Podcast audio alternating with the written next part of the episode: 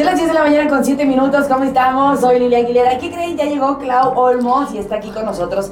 Además, Clau, tenemos invitada especial. ¿Cómo estás? Bien, Lili, muy agradecida de estar otra vez aquí y muchas gracias a todas las personas que nos están escuchando y que siguen todos los sábados de tanatología. Y hoy tenemos un tema muy, muy padre, este, que vamos a hablar del duelo que sufren las personas con discapacidad visual. Oye, una súper invitada, fíjate. Aparte, eh, muy linda, muy carismática, que llegó aquí desde más temprano y estuve platicando un poco con ella y bueno, muy, muy encantadora. Ella es Alejandra Robledo, es... Alejandrina. Alejandrina, perdón, Alejandrina eh, Robledo, mamá de tres niños, de tres hijos, eh, licenciada en Derecho, es masoterapeuta por el Instituto para Ciegos y Débiles Visuales, estudiante de posgrado en el Centro de Investigación y Docencia del Estado de Chihuahua. Sí, no, no, no.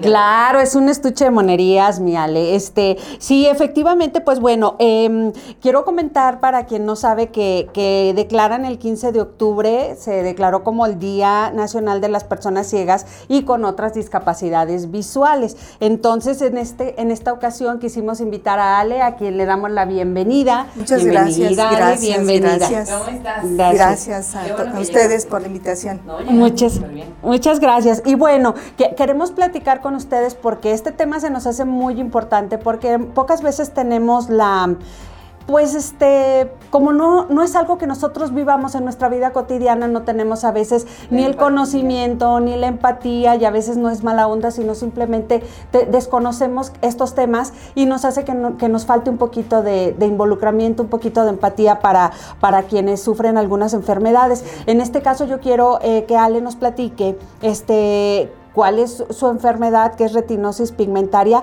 qué es, cómo, cómo, te diagnosticaron, a qué edad, dale, este, para que las personas que nos escuchan puedan entender eh, qué pasa cuando tienes este diagnóstico.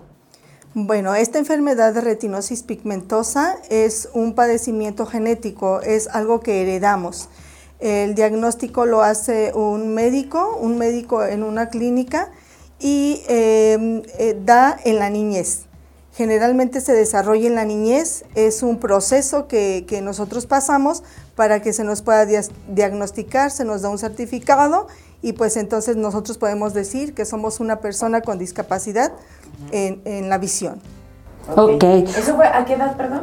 A la edad de, bueno, yo vi que tenía un problema en visión, los maestros le comentaron a mi mamá eh, por no poder alcanzar a leer el pizarrón. Entonces mi mamá se dedicó a, ver esta situación y quiero mencionar que esto como es genético, eh, más integrantes de tu familia lo puede padecer. En mi familia somos dos.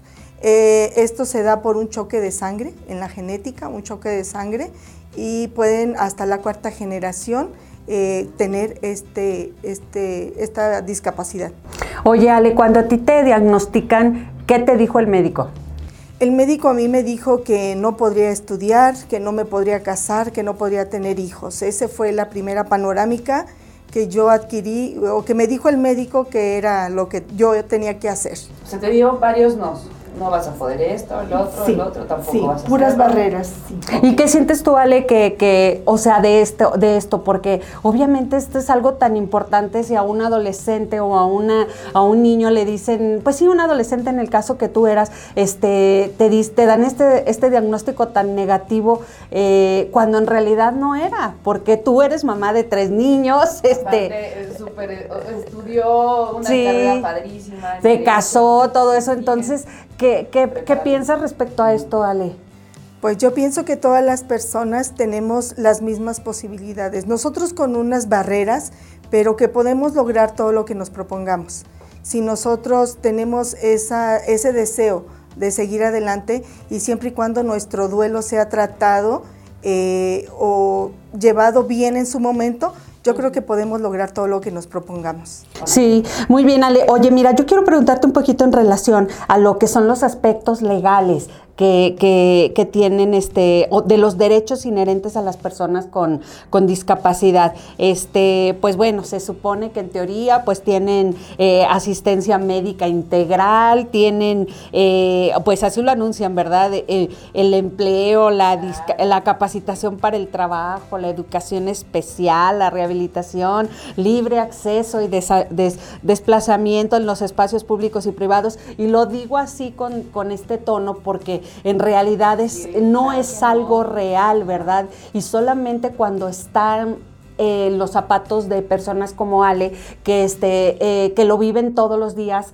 ¿Qué nos puedes decir al respecto, Ale? Sí, porque suena muy bonito, sí. pero la verdad es que, ¿es cierto o no, Ale? Eh, pues llevamos mucho retraso, mucho retraso en nuestro país, nuestro estado, nuestro municipio, hay muchas deficiencias que, que tienen eh, para las personas con discapacidad. Si bien Claudia menciona que hay una convención, hay una convención de los derechos de las personas con discapacidad, hay una constitución en su artículo primero que nos menciona eh, eh, de todos estos derechos que tenemos las personas con discapacidad, más sin embargo la realidad es otra. Tenemos muchas barreras, tenemos muchas barreras que nosotros, la infraestructura, eh, la ignorancia en cuanto al tema de discapacidad, las personas piensan que pues somos como cualquier otra persona y sí lo somos por el hecho de ser persona, pero por el hecho de tener una discapacidad tenemos muchas desventajas y más por el hecho de ser mujeres. Tenemos más desventajas porque pues somos madres, porque somos trabajadoras, proveedoras, entonces tenemos más desventajas que una persona que no tiene discapacidad.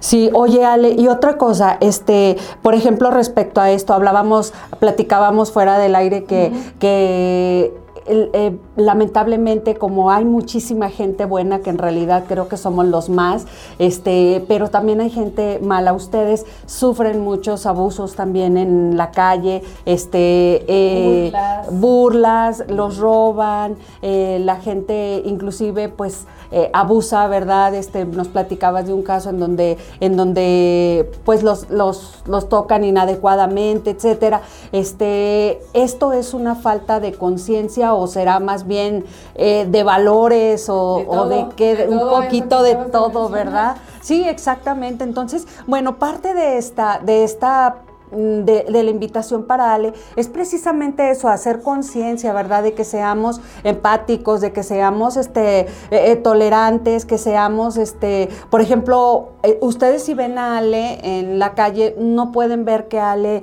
este, tiene alguna este, discapacidad visual. no. Entonces, ¿qué pasa? Que pueden tener cierta intolerancia con ella porque se queda a medio camino, porque no se pasa, porque esto, entonces algunas veces pues nosotros ignoramos lo que está pasando la otra persona y esa es la parte en la que, en la que, a la que yo me refiero. Ahora, Ale, hablando un poquito de lo que es el duelo y la familia, este, eh, ¿cómo se altera la familia y la unidad este, eh, de la familia cuando los padres, o cómo reaccionan los padres, cómo reaccionan los hermanos ante una situación como, como esta? Porque obviamente te cambia la vida, ¿no, Ale? Sí, eh, la familia principalmente a veces es nuestra eh, más grande barrera que nosotros tenemos que vencer. El papá o mamá en estos casos están muy preocupados, más que maldad de que no, no salga, eh, yo pienso que es el desconocimiento que tienen o la preocupación que tienen de que te caigas, de que te peguen, de que te atropellen, de, que lo como ya lo comentaban, somos víctimas de robos, de maltrato, entonces eh, todos estos temores los tienen los padres de familia. Entonces lo primero que hacen es sobreproteger limitar, eh, no permitir eh, eh, la libertad que tiene la persona de ir a estudiar, de ir a trabajar, de ir a divertirse, porque luego nos preguntan, hemos tenido entrevistas que nos preguntan, bueno, ¿y cómo comes? O sea, comemos como todas las personas. nos bañamos igual, este, podemos bailar igual, no hay como diferencia. Sí, entonces Pero fíjate, Ale, esa, esa propia pregunta quiere decir que hay mucho desconocimiento, ¿verdad? O sea, no es que la persona, o sea, lo pregunta porque en realidad... sino realmente no sabe. Y se trata de esto, de que haya conocimiento eh, al respecto, ¿verdad? Para que sepamos. Así es, y agradezco el espacio porque es muy importante que la gente conozca que, podemos hacer todo normal, siempre y cuando tenemos que tener eh, eh, nosotros de decirles cómo nos ayuden. Eh, cómo ubicar las cosas. Nosotros cuando vamos a un, restaurante podemos hacer todo normal, y hay una técnica que se llama la técnica del reloj. O sea, me pueden acomodar todos mis cubiertos, por decir, eh, a las 12, a las 3, a las 6 y a las 9 me van a ubicar mis cubiertos de manera que yo los pueda acceder a ellos. Y no estar tocando ni vía aérea ni de ninguna otra manera, porque puedo tirar, puedo mojar o puedo eh, hacer muchas cosas. Entonces solo es cuestión de cultura, que nos eduquemos, que nos capacitemos para de esa manera saber cómo podemos ayudar a las personas con discapacidad. Sí, porque estás de acuerdo que, bueno, yo no lo sabía, Ale, y este, y, yo tengo muchos años de conocerte, entonces yo misma no sabía que esa, que, que, eso es algo que se les facilita y que también, bueno, pues en los restaurantes, en las, eh, los meseros, no sé si sepan todo esto, ¿verdad? Y que son cosas súper importantes porque nos les podrían hacer a ustedes la vida más fácil. Entonces, como tú dices, perfecto es una cuestión pues como de desconocimiento o cultural, ¿verdad? Este, yo quiero nada más eh, comentar también eh, que hablando un poquito de estadísticas, sale en México, eh, México se encuentra entre los países con mayor número de personas afectadas por la discapacidad visual y este y cerca de 2000 200 millones de personas en todo el mundo tienen una discapacidad visual desde ligera, severa o grave, ¿verdad? Y, este, y las dos principales causas de discapacidad visual en el mundo eh, em, dice que son errores de, este, este dato obviamente es de INEGI, eh, son errores de, em, perdón, errores de refacción no corregidos como miopía, hiperme hipermetropía, perdón, astigmatismo principalmente, aunque bueno, ya vimos también los que son como el que el de Ale, que es una enfermedad hereditaria y es una enfermedad progresiva también, eh, y que representan eh, estas el 53% de los padecimientos visuales y las cataratas el 25% de los casos, ¿verdad? Y bueno, la Sociedad Mexicana de Oftalmología eh, estima que en México hay 2.237.000 personas con deficiencia visual y más de 415.800 personas con ceguera. Asimismo, se ubica como entre los 20 países, bueno, ya lo dijimos, con el mayor número de personas afectadas por la discapacidad visual o la ceguera. Y, bueno, eh, la catarata, la retinopatía diabética, el edema macular diabético, el glaucoma, la retinopatía, y, este, son las principales complicaciones visuales en la población mexicana. Entonces creo que es un número muy, muy elevado, ¿verdad, Ale? De, de personas que viven esta, esta, este, esta discapacidad y que haya tan poquita inclusión tampoco. Sí, que debiera de haber más información, que debiera de haber más empatía debido a todo lo que acabas de mencionar. Sí. Es muchísimo el porcentaje, muchísimo el porcentaje de personas que padecen algo, algo. Simplemente mencionaste en un principio astigmatismo, miopía, yo tengo astigmatismo. Entonces, es necesario que todos tengamos esa conciencia, ¿no? Sí. Que todos podemos padecer algo de temas de debilidad visual y que podemos ser más empáticos. Eh, es correcto, mira, yo, yo lo he pensado, eh, que suene tal vez un ejemplo muy, muy burdo, pero si tú sales a la calle, cierras los ojos e intenta llegar a algún lugar, o sea, sería súper difícil. Entonces, es así como se pueden sentir ellos, ¿verdad? Entonces, si nosotros les apoyamos, les conocemos las, la que existe, tenemos la empatía, tenemos eh, la, la, trabajamos también por ellos, ¿verdad? Porque también todo esto que mencionamos está pues legislado, ¿verdad? Está, se supone que ya es, pero en la vida real no es, ¿verdad? Entonces, este, y bueno, quisiera cambiar un poquito de tema para preguntarte, Miale, respecto al aspecto médico y la salud reproductiva, que siento que es una, una mm, cuestión muy importante y que tenemos desconocimiento de ello. Así es. Eh, bueno, en el tema que nos ocupa, en el que estamos hablando acerca de las personas con discapacidad visual, a veces se ve muy cuarteado o tenemos muchas barreras, nombrando otra vez las barreras, porque son pocos médicos, pocos médicos que te diagnostican, pocos médicos que te pueden tratar. Por ejemplo, cuando una discapacidad ya es por nacimiento, pues la traes y, a, lo largo del día ya sabes qué tienes que hacer. Pero cuando una discapacidad es adquirida, cuando por un accidente o por una enfermedad, en el caso del glaucoma, que es por diabetes. Entonces, eh, este número de estas estadísticas que maneja el INEGI eh, no son, no son las, las eh, totales, porque cuántas personas sabemos que, que tienen la discapacidad o que no lo quieren decir, lo ocultan por vergüenza, por ignorancia o por cualquier otra situación, no se atienden a un médico y aparte porque son pocos. El que te vayas y que te midan la presión ocular que es diferente a la presión arterial, eh, no fácilmente te la puedes ir a, tomar como vas a un médico y te toman la presión y ya sabes que trae la presión alta. En el caso de los ojos, el glaucoma es otro caso muy complicado, no existen eh, los, los aparatos suficientes para que las personas que tengan el glaucoma, que si es atendido de una manera temprana o pronta, yo creo que se disminuiría la ceguera en estos casos. Pero como no la hay, entonces mucha gente no acude. Aparte son caros, son caros eh, que te puedas acceder a estos tratamientos, unas gotitas, eh, Trabatán o alguna otra, son carísimas. Una gotita que te dura eh, para un mes eh, te cuesta como mil pesos, mil 1800, sí, son caras. Entonces, eh, nosotros que tenemos eh, esta condición a veces no es posible.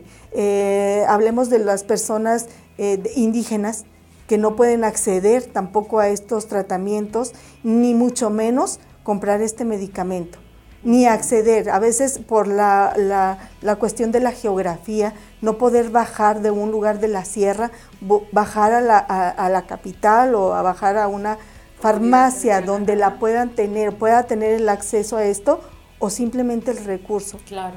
Entonces, hay muchas personas que están encerradas en casa que no saben cómo hacerle o cómo llegar o cómo acceder a estos derechos que yo tengo, porque no es que me los den o que yo les pida o que me den limona, no, está establecido en la ley. Claro. México firmó ese, ese em, tratado tratado de la convención y lo ratificó. Entonces tenemos derecho a acceder a todo eso, más sin embargo no lo tenemos. ¿Cuánta gente eh, eh, rural, cuánta gente en la misma capital no puede acceder porque no tiene dinero a veces hasta ni para el camión? Es cierto. Ni para, ni para un celular, o sea, ¿cómo, cómo, ¿cómo accedo yo a esos servicios de salud? No puedo. Son derechos que no, no puedo exigir. Que no puedo ejercer porque no se puede por las condiciones económicas o por la distancia o por, lo que, o por el desconocimiento también. O por la lengua. La lengua, una persona indígena, cómo se va a comunicar, cómo se va a trasladar. Entonces, son muchos factores que nosotros debemos de tener en cuenta qué es la persona con discapacidad, a cuánto se enfrenta. Ahorita nada más podemos ver así, oh, sí, no puede ver, no puede, no puede caminar, no puede pero en realidad, si sumamos todas las barreras que tenemos las personas con discapacidad, yo creo que cambiaría nuestra sociedad si de verdad tuviéramos el conocimiento o la empatía de conocer todos estos temas. Sí. Eh, Clau, vamos, sí. Eh, tan interesante. Yo de verdad estoy tan eh, puesta atención que, que, estoy ya perdida en el tiempo. Vamos a una canción, si les parece, chicas. Sí, sí Regresamos y seguimos platicando. Te quedas con una pregunta. Sí, claro, claro, si no se vayan, por favor. Es Clau Olmos, Ale, que está con nosotros de visita. Vamos a más música. Es sábado de tanatología. Regresamos, sábado de tanatología. Hoy, duelo de las personas con discapacidad visual.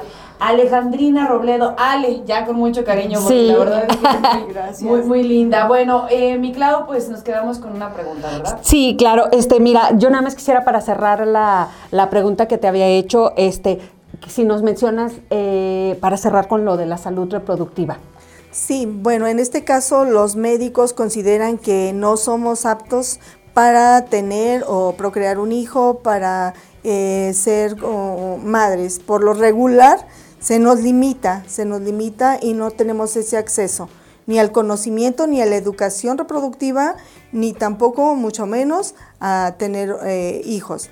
Pero eh, en mi caso sí me lo mencionaron pero me rebelé un poco y pues puedo decir que soy una madre contenta de tres hijos.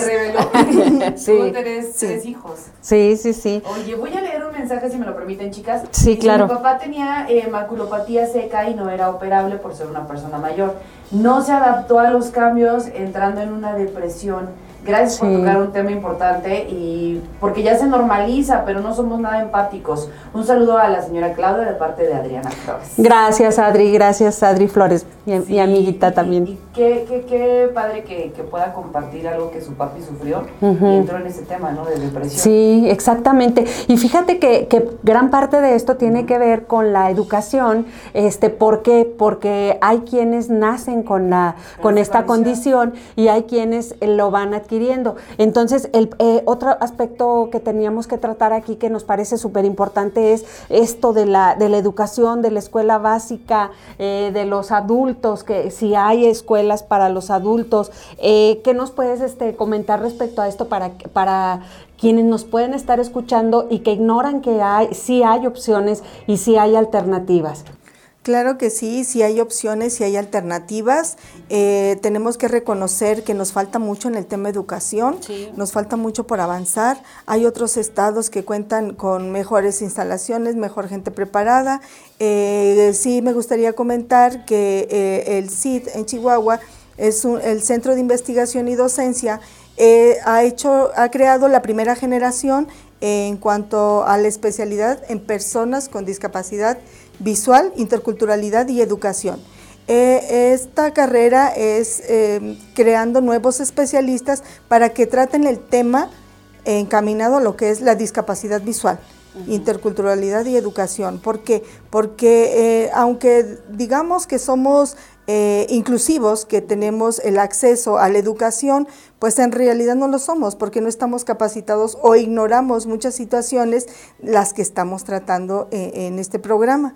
Entonces, sí es muy importante eh, que sigamos avanzando en temas de educación, que nos sigamos preparando porque son pocos. Son pocas las escuelas que existen aquí en nuestro estado, son pocos. A veces tenemos que emigrar a otros lugares, a otros países para poder acceder.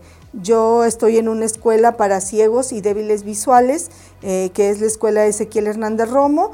Eh, se encuentra en el barrio de San Sebastián y ahí se da educación desde estimulación temprana hasta los adultos. Eh, son, es la escuela única que tiene la atención para personas adultas que puedan estudiar el braille, que puedan estudiar la orientación y movilidad, que es muy importante para que el adulto pueda ser independiente, pueda trasladarse de un lugar a otro eh, con ayuda de su bastón. Entonces ahí se nos da esta orientación y pues es muy importante que cada una de las personas sepamos que no se nos acaba el mundo ahí, que podemos ser eh, autónomos independientes y autosuficientes y podemos eh, desarrollarnos como cualquier persona sin discapacidad.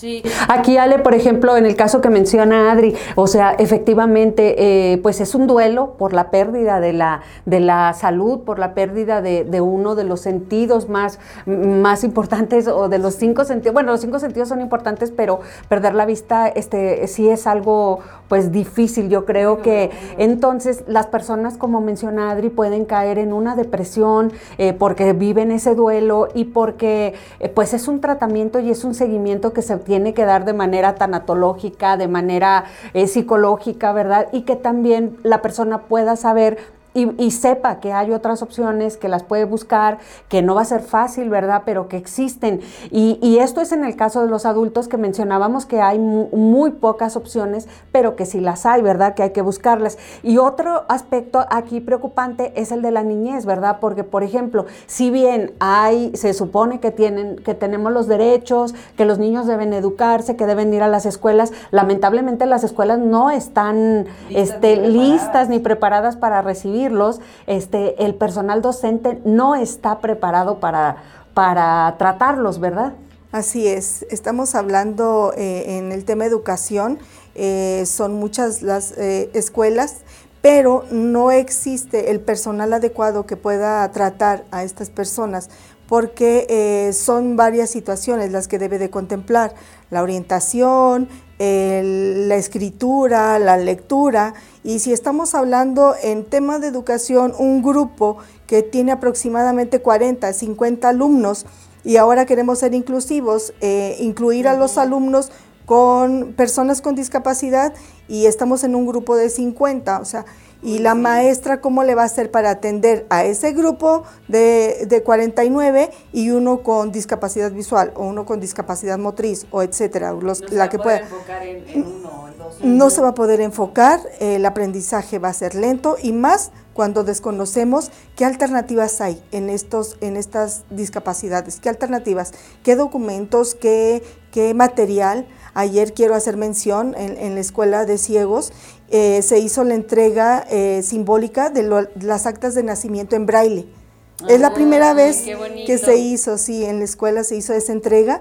Entonces, pues por indicación del señor gobernador, eh, fue el oficial personalmente del registro civil a hacernos la entrega de nuestras actas Ah, qué bonito. en braille. Entonces es muy importante que se acerquen, sí, sí. gracias, que se creen estos espacios precisamente pues para que las personas que no vemos tengamos el acceso a, a la lectura, a la cultura, a tantas otras cosas que podemos acceder pero que nos limitan. ¿Por qué? Porque no lo hay, no, no hay, no hay el acceso, no hay la escuela, no hay el recurso, el recurso suficiente que se destine a estas especialidades, a estas escuelas para que podamos acceder. Sí, sobre todo que mencionábamos que las escuelas, inclusive para los niños, son con costo, ¿verdad? No son, no son escuelas públicas. Entonces esto pues dificulta, dificulta o multiplica los obstáculos que pueden este, tener. Este, en México, eh, el, solo el 5% de personas con alguna discapacidad,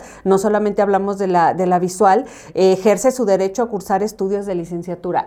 5%, o sea, muy poquito, ¿verdad? Cuando en realidad este, pues se supone que somos un país inclusivo, ¿verdad? Oye, Ale, te quiero preguntar otra cosa referente nada más, ahorita que hablábamos de la, de la inclusión, eh, este, el lenguaje. El lenguaje correcto de, de, eh, de las personas este, eh, entre ciego y, y baja visión, y a veces uno no quiere ser faltoso, ¿verdad? No quiere decir cosas inadecuadas. dices, Ay, discapacidad, lo dije bien, o es discapacidad diferente. ¿Cómo se les es? dice para este correctamente? Bueno, primero tenemos que saber que el, el concepto evoluciona, evoluciona de acuerdo a, a la época en la que le estés viviendo, cambia. Eh, si anteriormente pues los términos eran este, sí muy, muy feos, eh, discapacitado, incapacitado, eh, este, em, ¿qué otra cosa? No quiero decir mucho. cieguito, Cieguito, decíamos, ¿verdad? sí. Eh, incluso en una, yo siempre lo comento porque en una iglesia nos dijeron débiles sexuales, entonces, entonces, Así de, a ver, ¿qué tiene sí, que sí, entonces, este, los términos son muy importantes, el, el- el lenguaje inclusivo es muy, muy importante. En este caso, eh, discapacidad visual es ceguera y baja visión. Ah, ok. Ceguera y discapacidad baja visual, visión. Ceguera y baja visión, como tu botoncito Ajá. que tienes Sí. eh, aquí en el pecho, que es tengo baja visión, que es un ojo. eh, bueno, ese es un ojo, ¿verdad? Sí, es un color ojito, verde, sí. Es un ojito de color verde. Por si ven a, a- a personas con este botoncito, pues es indicativo de que tiene baja visión. Que me encanta, ¿eh? Se ve muy, se ve muy padre además de todo, Ale. Oye, ya estamos por cerrar. Sí, así es, ya vamos a cerrar. La verdad es que queríamos abordar también el tema laboral y algunos otros, pero como siempre el tiempo no nos, no nos, este, no nos lo permite. Yo quisiera ya nada más cerrar este espacio, este, eh, agradeciéndote a ti, Ale, por haber estado aquí con nosotros, por haber compartido eh, eh, tu experiencia personal, tu vivencia personal y este, y para las personas que nos escuchan, pues yo creo que, pu- que, que, que tengan a- cerca a una persona, pues lo puedan compartir esta información. Eh, cerrar con la, pues la, la debilidad este, visual es una deficiencia que afecta la capacidad de las personas, ¿verdad? En su agudeza y su campo visual, su movilidad, este, en distinguir colores, en la profundidad de los objetos. La, la debilidad visual puede categorizarse profunda, severa o moderada, ¿verdad? Este, pero pues es importante acercarse para que puedan ser diagnosticados concretamente y este y el 80% de los casos de discapacidad visual en el mundo son este evitables o restaurables hasta donde hasta donde menciona INEGI y es un excelente porcentaje si son identificados y tratados a una temprana edad. Entonces, eh, el motivo también de este espacio pues es informar, el, eh, eh, invitar a la gente a que pues no lo deje pasar, ¿verdad?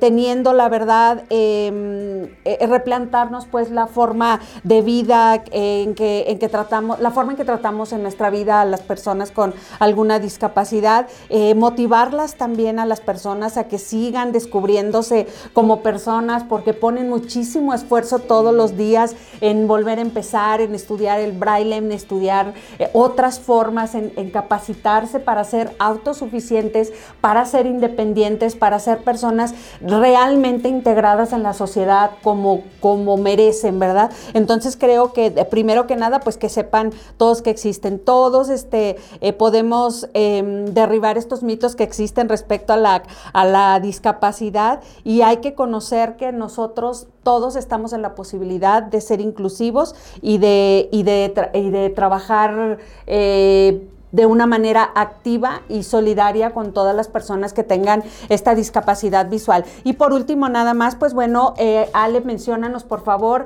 dónde te pueden localizar, porque este, hablábamos de que Ale es este, eh, experta en masoterapia y la forma en que, en que ellos este, hacen su trabajo ahora, pues están bien dando estas, estas terapias de masoterapia.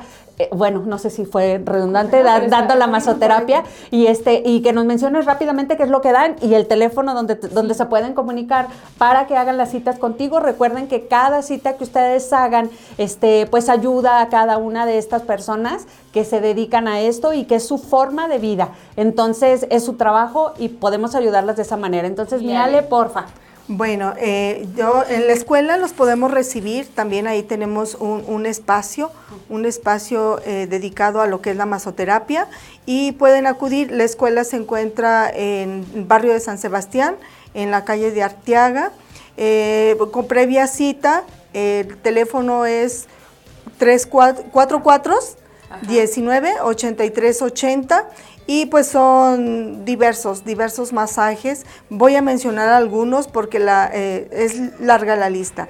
Pero está el deep tissue, el chasu, está el masaje de silla, el masaje reductivo, el linfático, el deportivo, el terapéutico, el de para mujeres embarazadas, para niños, el de recién nacidos, eh, en alguna parálisis facial, sí, eh, el, una exfoliación una exfoliación. Entonces, eh, varía mucho el tipo de masaje. Incluso estamos en algunas plazas eh, o en algunas empresas eh, dando también algunas, algunos masajes porque pues es, es muy saludable contar con estos masajes. Entonces, en el barrio de San Sebastián, ahí pueden hacer eh, sus citas en la calle de Arteaga, está la Escuela de Ciegos y Débiles Visuales, y Paz y Debi. Ok, es eh, 444-198380. 444-198380. Vamos a apoyarlos así, vamos a, a, beneficiarnos mutuamente con estos masajes. Muchísimas gracias. ¿eh? Así, el, el relajante también, ¿verdad? el reducir. Muy bien, Ale, gracias por visitarnos. Gracias, gracias, gracias a ustedes a, estar aquí en cabina con nosotros. Gracias. Gracias. muchas gracias. Gracias, gracias Lili. Primero Dios, primero Dios el próximo sábado. Los esperamos a todos. Ok, terminamos un sábado más de Tanatología. Continuamos con más música en Factor 96.1 en el Total.